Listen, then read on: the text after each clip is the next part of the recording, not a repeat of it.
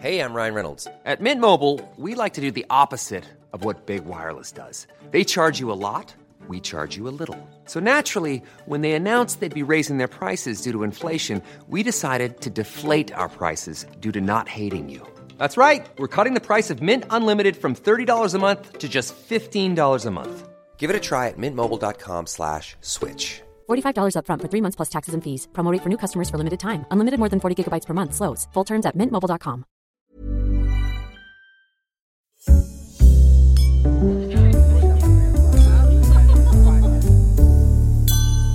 Las historias que solo Ola puede contar. Hola presenta el podcast Julio Iglesias, del hombre a la leyenda.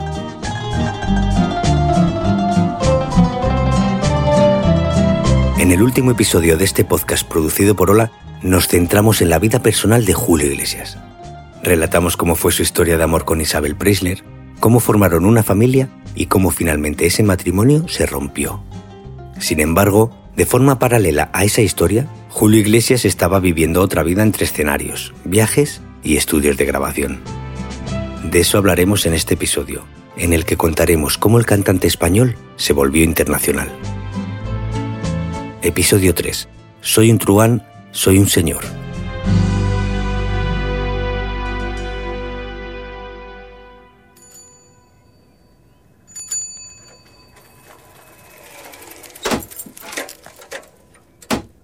Una carta, con matasellos de Alemania, llegó a la primera y modesta oficina que el manager de Julio Iglesias tenía en la calle Dulcinea de Madrid, cerca del Estadio Santiago Bernabéu. El manuscrito le dejó boquiabierto. Le pedían con insistencia una foto del cantante con Galicia, su nueva novia. Daban por hecho que su amor con Gwendolyn había quedado atrás y Julio había rehecho su vida con esa tal Galicia.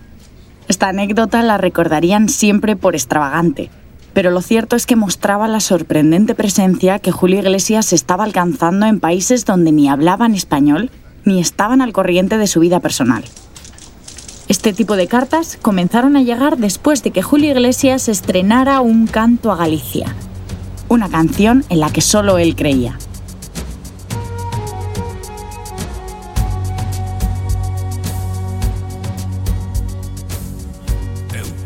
Eu Ainda non o sabes.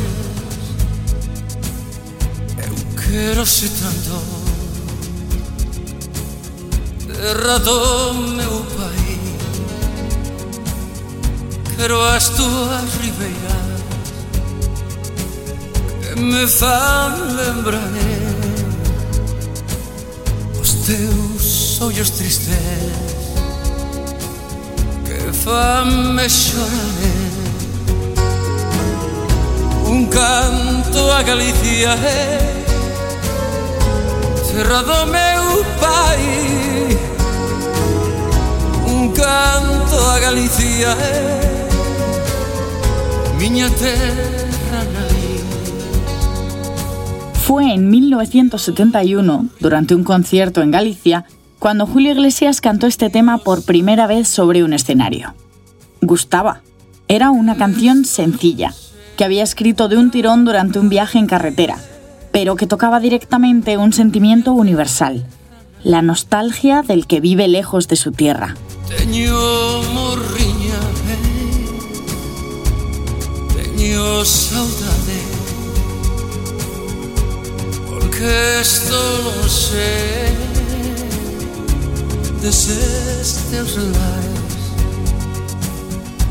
Quero ser tanto E ainda non o sabes Eu quero ser tanto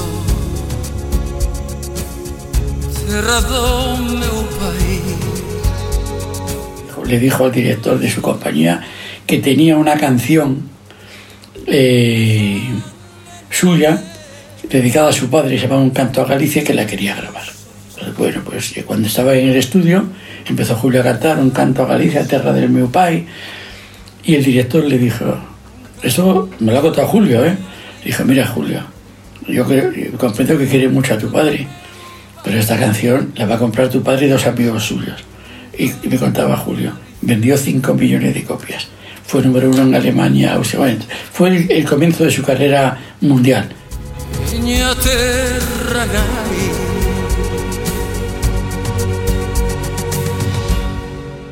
El histórico periodista musical José Ramón Pardo nos cuenta que esta canción lo cambió todo.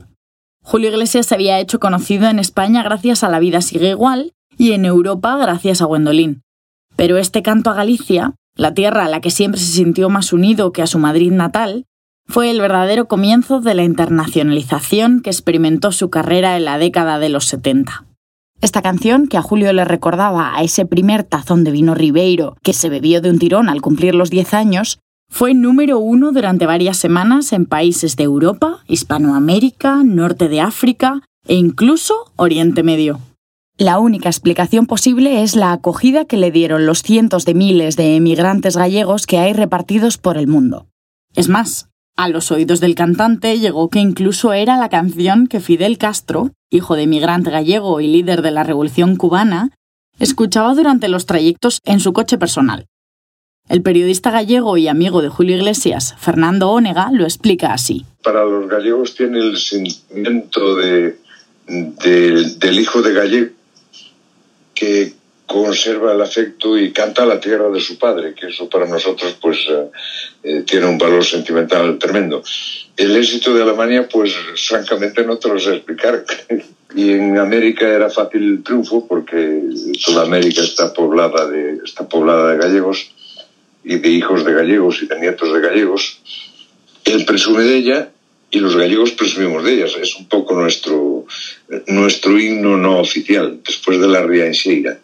El éxito que esta canción tuvo en 1972 pilló a todos por sorpresa. Pero el director de la discográfica supo cómo reaccionar. Él era Enrique Martín Garea. ¿Lo recordáis? En el episodio 1 contamos cómo había sido suya la idea de que Julio actuara en el Festival de Benidorm, hasta el punto de que fue él quien le dio físicamente ese pequeño empujón para que saliera al escenario en esa noche de 1968. Viendo la acogida que Julio Iglesias tenía en el extranjero, el histórico directivo discográfico dijo, sin entender lo enloquecen con él, vamos a grabarlo en todos los idiomas que podamos y veremos qué pasa. Parecía una locura, pero Julio Iglesias ya había cantado en japonés. Esto ocurrió tras su paso por Eurovisión cuando representó a España en la futurista Exposición Universal de Osaka. Entonces el público nipón no le entendía, pero mostraba curiosidad por ese hombre latino, bronceado y de maneras más atrevidas a las que se usaban en Oriente. Así que después de esa primera toma de contacto, Julio grabó en japonés una versión de Como el álamo al camino, esa canción que compuso con las frases de la homilía de su ceremonia de boda con Isabel Preisler. La canción se llamó Anatamo Uramo y sería solo el comienzo de su larga carrera en Asia. Así que si había funcionado cantando en japonés, ¿por qué no intentarlo con alemán? En este caso fueron un paso más allá y lanzaron un disco diseñado para este mercado. Vendieron un millón de copias. Internacionalmente la gente empezó a, ver si Julio podía. Y empezó a hacerlo y era lo mismo, igual éxito que podía tener en español en esos sitios y como además Julio tenía una cierta facilidad para los idiomas, lo podía hacer, lo hacía bien y a la gente le gustaba. Su manager de entonces opinaba que Julio nunca habría llegado a ser una estrella mundial si no hubiera tenido el detalle de cantar a cada público en su idioma. Pero, ¿cómo lo hacía? Si bien es cierto que con el tiempo alcanzaría fluidez con otras lenguas, el secreto del cantante políglota no era otro que el de repetir uno a uno los fonemas que le marcaban los traductores. Eso sin olvidar que la dificultad reside no solo en cantar en un idioma desconocido, también está en transmitir con ello un sentimiento, porque eso al fin y al cabo es lo que hace la música. Julio Iglesias no sabía hablar ni alemán ni japonés, pero era capaz de hacer suyos esos sonidos y de emocionar a un público con el que solo se entendía cantando. Tras el éxito en Alemania, a lo largo de los 70 se sumaron el portugués, el francés, el italiano, y hubo un momento más adelante en el que se atrevió con el inglés, el chino, el indonesio o el filipino, entre otros. Así hasta convertirse en el único cantante de la historia que ha sido número uno en 14 idiomas diferentes.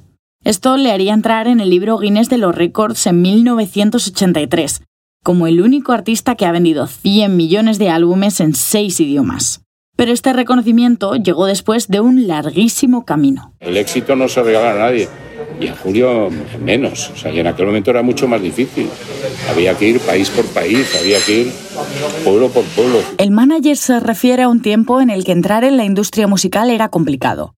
Julio Iglesias iba sumando fans en el extranjero, pero también hay que reconocer que sus inicios no fueron fáciles. A mí no es que me entusiasmara, pero te advierto que ya empezó a llamarme la atención la forma que tenía de hacer, de decir y de cantar, que era muy especial y muy personal. Rafael Revert era una autoridad en el mundo de la música en ese momento. Escribía en Billboard, la prestigiosa revista estadounidense especializada, y había puesto en marcha la emisora musical de referencia en el país, los 40 principales. Empezó a venir a la radio a preguntarme qué iba a pasar con mi hijo y acabé quitándome el sombrero viendo lo trabajador que era constante día por día, que era lo único que le importaba era eso. En sus memorias, el manager de Julio mencionó una crítica en concreto, una que cobrará especial relevancia al final de este episodio. Según Fraile, el popular periodista José María Íñigo llegó a decir en una crónica que si pinchabas a Julio, su sangre era de color rosa. Al parecer, el cantante reaccionó escribiendo una de sus canciones más conocidas de la época, Minueto, que decía lo siguiente. No importa su ideal, no tengo edad, ni presumo de ser liberal, ni me gusta que hable quien no puede hablar, ni que me juzgue el azar. Entre bohemia y burguesa, mi sangre se queja Nadie la quiere escuchar. Y aunque se diga otra cosa, es roja y no rosa. Sobre estos comentarios hay que hacer algunos matices. Conviene recordar que estamos hablando de un momento muy distinto en términos de comunicación y publicidad. Ahora existen un sinfín de canales con los que un artista conecta con su público de forma directa, pero entonces las críticas eran las que decidían qué sonaba en la radio y qué no. Tampoco podemos obviar el momento histórico. Se vivía el auge de la canción protesta de Víctor Manuel, de la trova de Joan Manuel Serrat o del rock de Miguel Ríos. De forma paralela, el público latinoamericano reaccionaba con total entusiasmo a la música de Julio. Le brindaban sus primeros baños de masas. Así se fueron dando las circunstancias para que el artista apostara por una carrera internacional.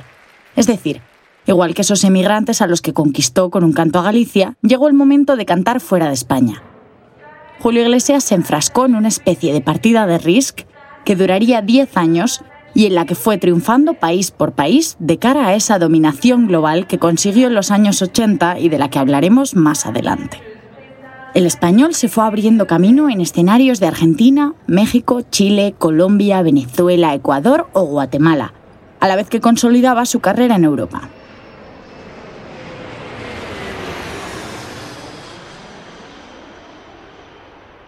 Xavi Rodríguez, una de las voces más conocidas de nuestro país, locutor y presentador de programas musicales, nos cuenta qué implicaba esto en la industria discográfica de entonces. Un artista ahora se puede hacer grande de una forma muy rápida. Tú cuelgas algo en YouTube y está disponible en todo el mundo. Entonces no. Entonces para triunfar primero te tenía que fichar una discográfica. Y para que te fichase la discográfica tenían que ver algo en ti. Antes para triunfar en un país tenías que ir a ese país y la discográfica tenía que hacer un trabajo previo, eh, un trabajo durante el desarrollo de tu carrera allí y posterior, ¿no? O sea, no olvidemos que Julio Iglesias... Eh, es, eh, está reconocido ¿no? como el cantante europeo con más éxito comercial a nivel internacional. Ha vendido, se calcula, porque no se puede saber bien, 300 millones de discos. Ahora mismo, cuando intentamos establecer comparativas ¿no?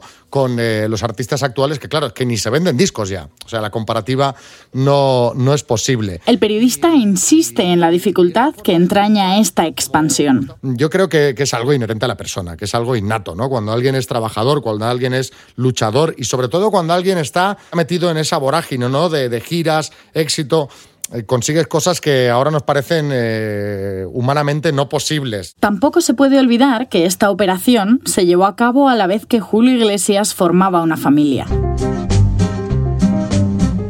Mientras recorría aeropuertos, promocionaba su música en televisiones y radios. Saltaba de escenarios pequeños a escenarios grandes y pasaba de contratar a los músicos en cada país a que los mejores quisieran estar en su equipo. Tomemos como ejemplo el año 1973.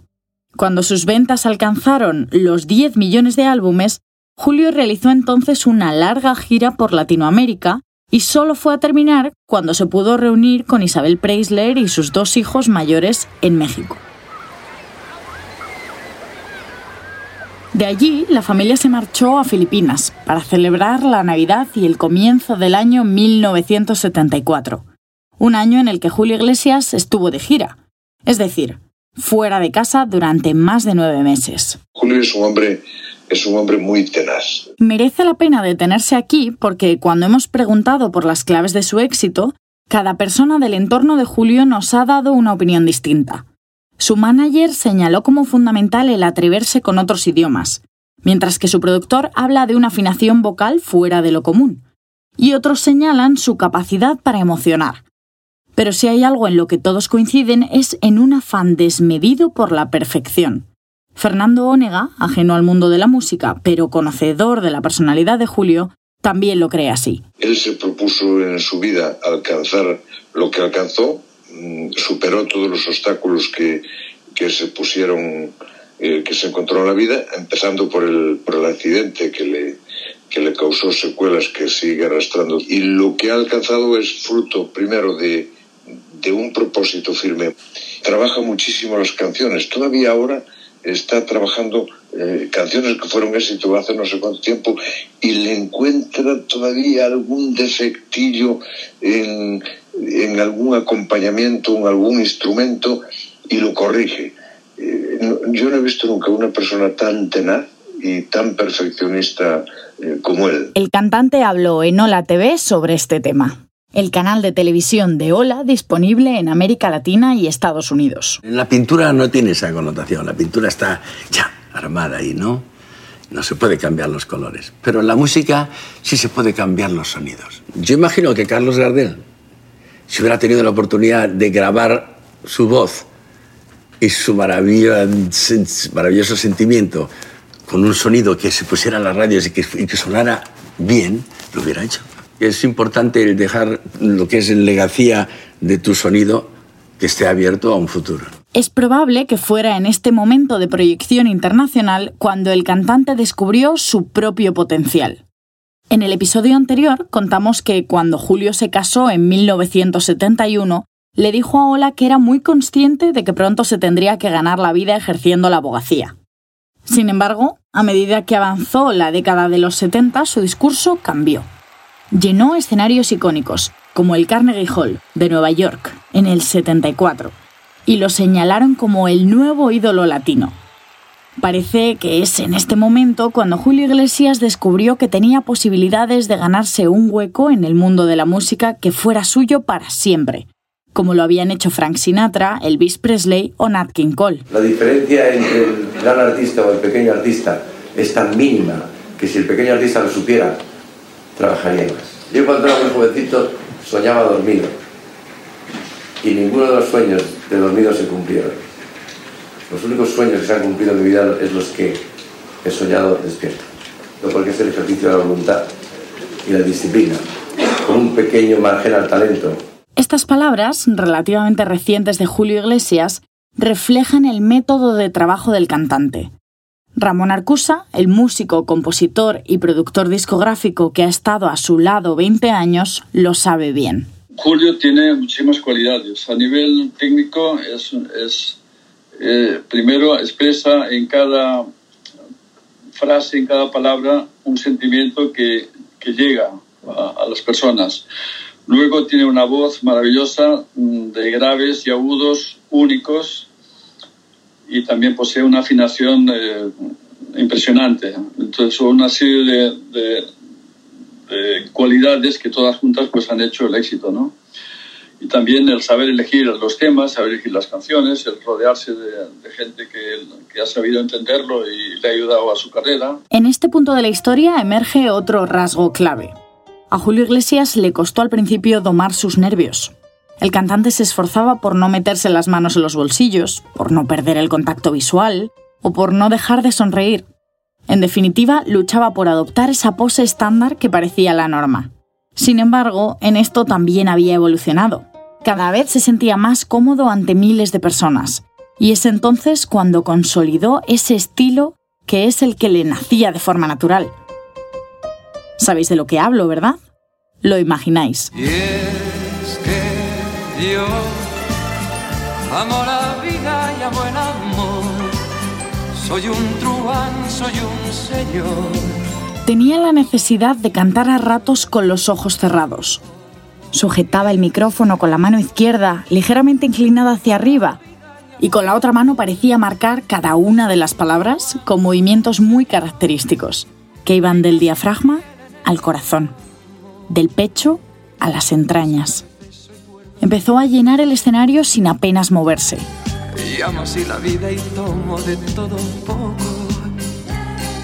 Siempre vestido de forma impecable, lograba que ese brillo sobre la piel bronceada resultara atractivo. Para Julio Iglesias, el escenario ya era su medio natural. Para mí, el, salir a un concierto es lo más emocionante de mi vida. No hay nada que me haga cambiar en un segundo tan radicalmente siempre la actitud de salir al escenario es la mayor alegría que tengo. ¿no? Eso ya mm, no se puede negar además es cierto.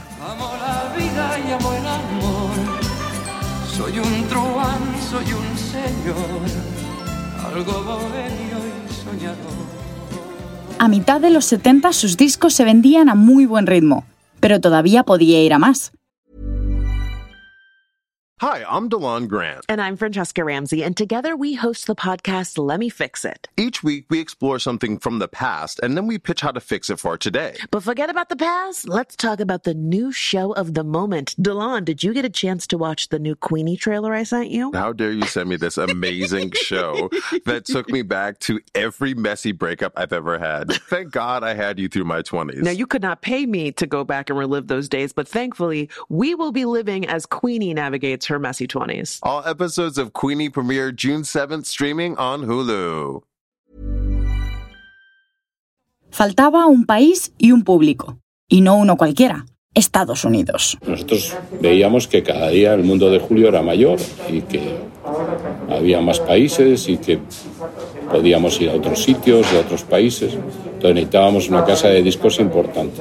En el Madison Square Garden montamos un show excepcional donde había un poco de todo, un Julio Iglesias español naturalmente, la parte latina, llevamos una parte de salsa con Tito Puente de toque, una parte mexicana con un mariachi, un programa de televisión que se dio en toda América a la vez, en vivo, eh, una orquesta sensacional, buenísima.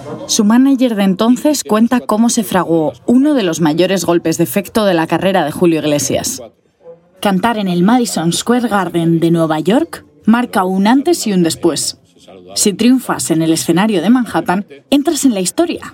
Y para ellos, en ese momento, era además el escaparate perfecto para encontrar la discográfica que le diera el alcance global que necesitaba. Invité a los cuatro presidentes de las compañías de discos y luego pasaron al camerino. Se saludaban muy cariñosamente o muy amablemente, pero estaban todos ahí a ver quién le quitaba la pieza al otro. Y, y fue muy importante. Los cuatro, bueno, mañana te espero en la oficina, no sé qué. Bueno, fui a verlos a todos, pero el que más me gustó fue Dick Kasser, que era el de CBS, que era el que yo veía que tenía más entusiasmo. Y Sí, la música es arte, es emoción, es sentimiento, pero también es un negocio.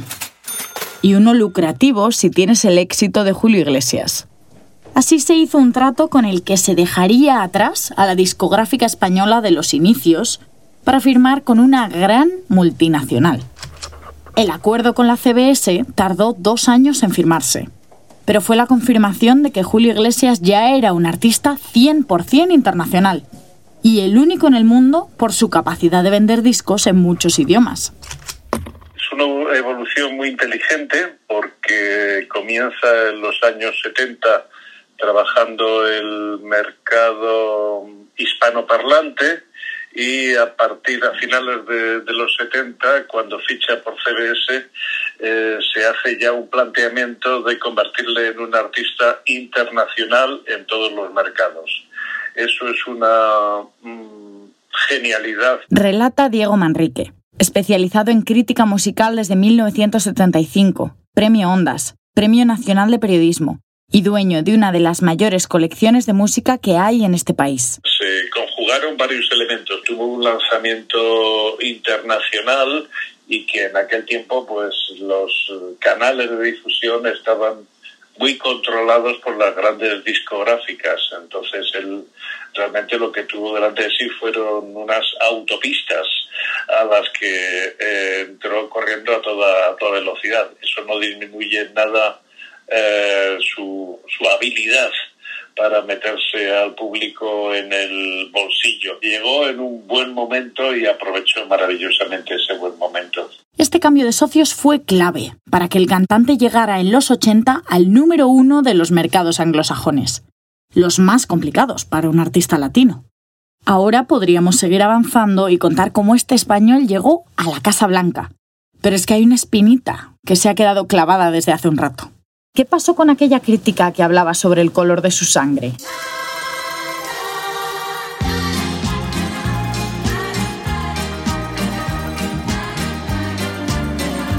Antes de dar el salto definitivo a los Estados Unidos, Julio Iglesias regresó a España para una actuación que formó parte de una noche histórica.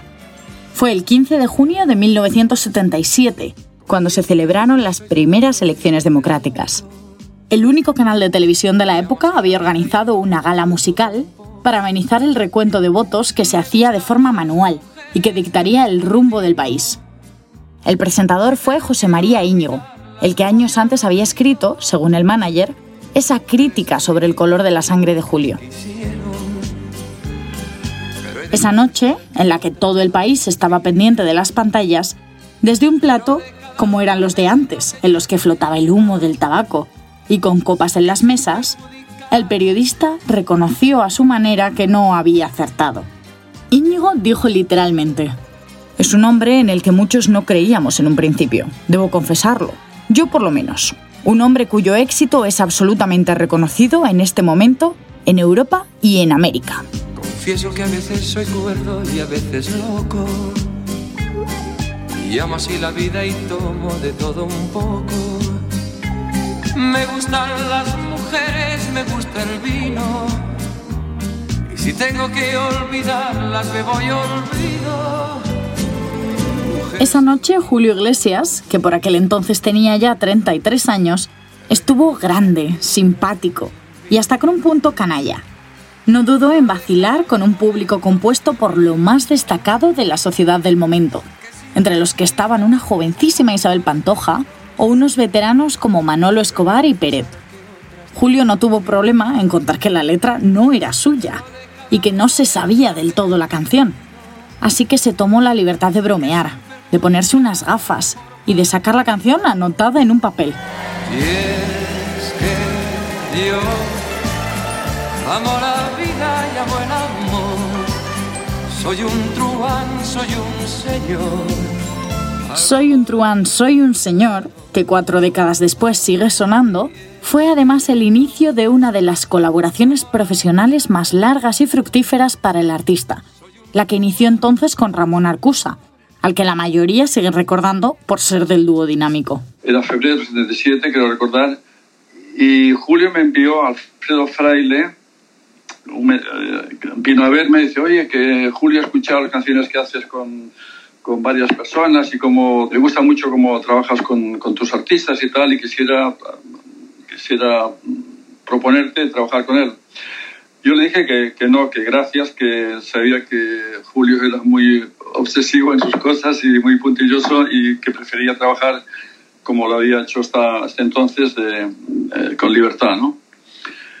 Pero al llegar a Madrid, ese verano hice una canción que pensé que solamente Julio la podía cantar y que soy soy un señor.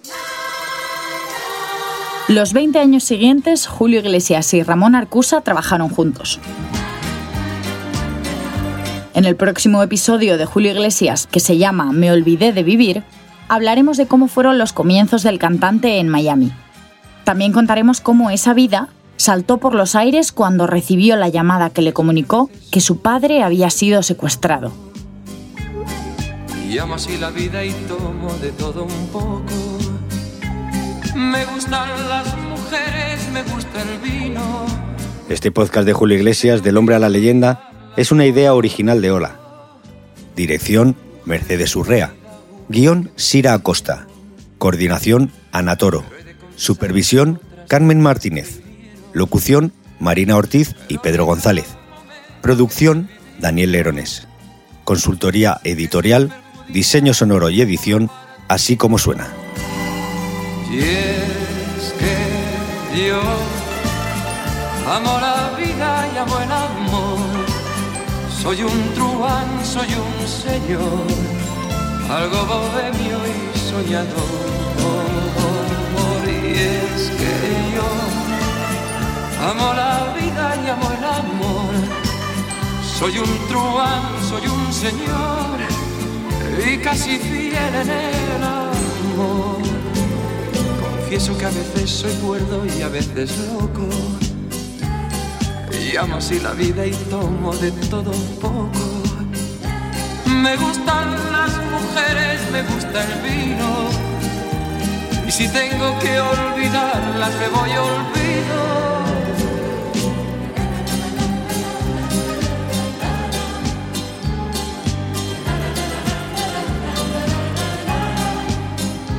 Me gustan las mujeres, me gusta el vino. Tengo que olvidarlas, me voy olvido.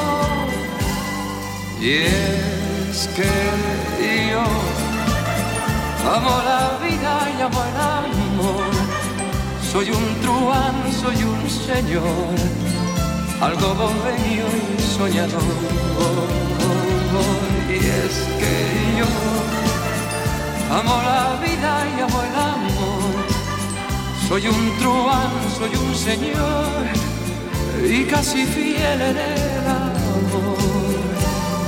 Y es que yo amo la vida y amo el amor. Soy un truán, soy un señor, algo bohemio y soñador.